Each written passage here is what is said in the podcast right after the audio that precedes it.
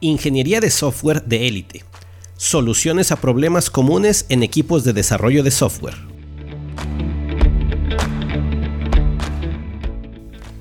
Hoy presentamos, ¿quieres lograr empatía con tus usuarios? Fíjate en cuatro cosas. El análisis de negocio nos permite tomar mejores decisiones para construir el software, pues nos permite comprender mejor las necesidades que se deben satisfacer. Esto se consigue por una razón muy simple. Entendemos a las personas para las que estamos desarrollando, lo que muchos conocen como empatía.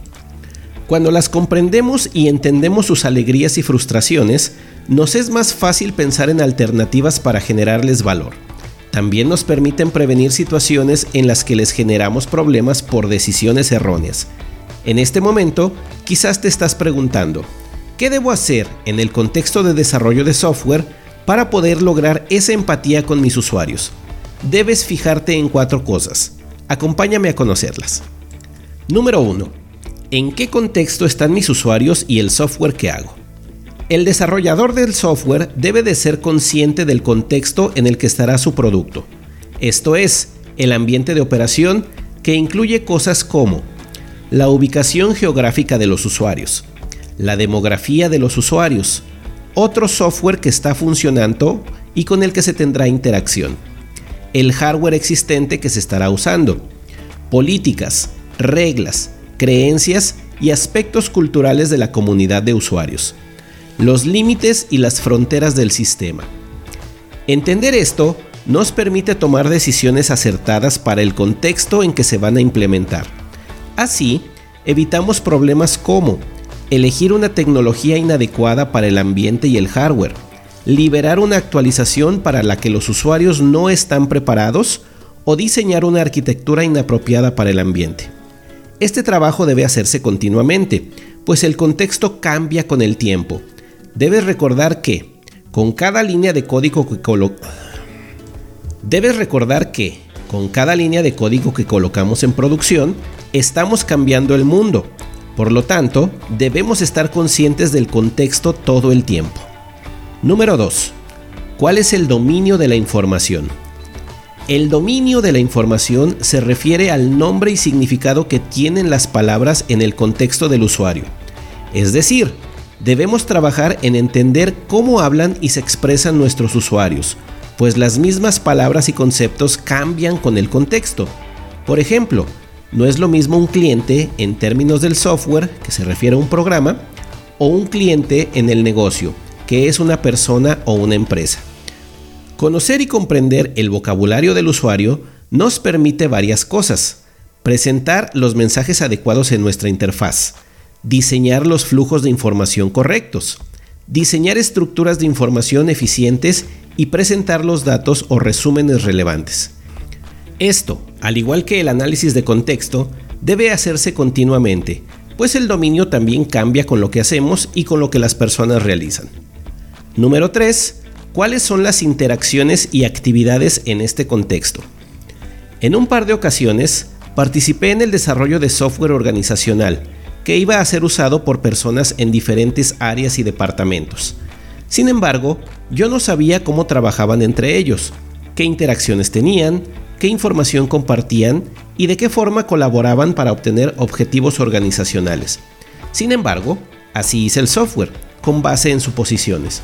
Sobra decir la enorme cantidad de imprecisiones que tuvimos y las horas de retrabajo en las que incurrimos. En tu trabajo de análisis del negocio, debes entender cuáles y cómo son las interacciones entre los diferentes elementos del ambiente de operación, personas, grupos, entidades, hardware y software. ¿Quién interactúa con quién y de qué manera lo hace? ¿Comparten información? ¿Son una línea de proceso? ¿Su participación es síncrona o asíncrona?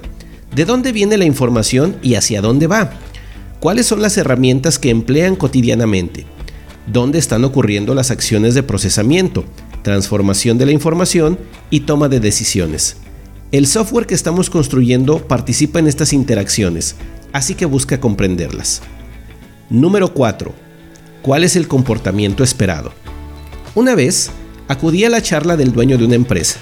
habló de la ética en el desarrollo de software y cómo aplicaban esto en el producto que desarrollan y venden, que se trata de un sistema para administración de gobiernos municipales. Recuerdo sus palabras, nuestro software se apega a la ley y la debe de seguir en su operación, sin permitir desviaciones o presiones externas, que las tenía frecuentemente.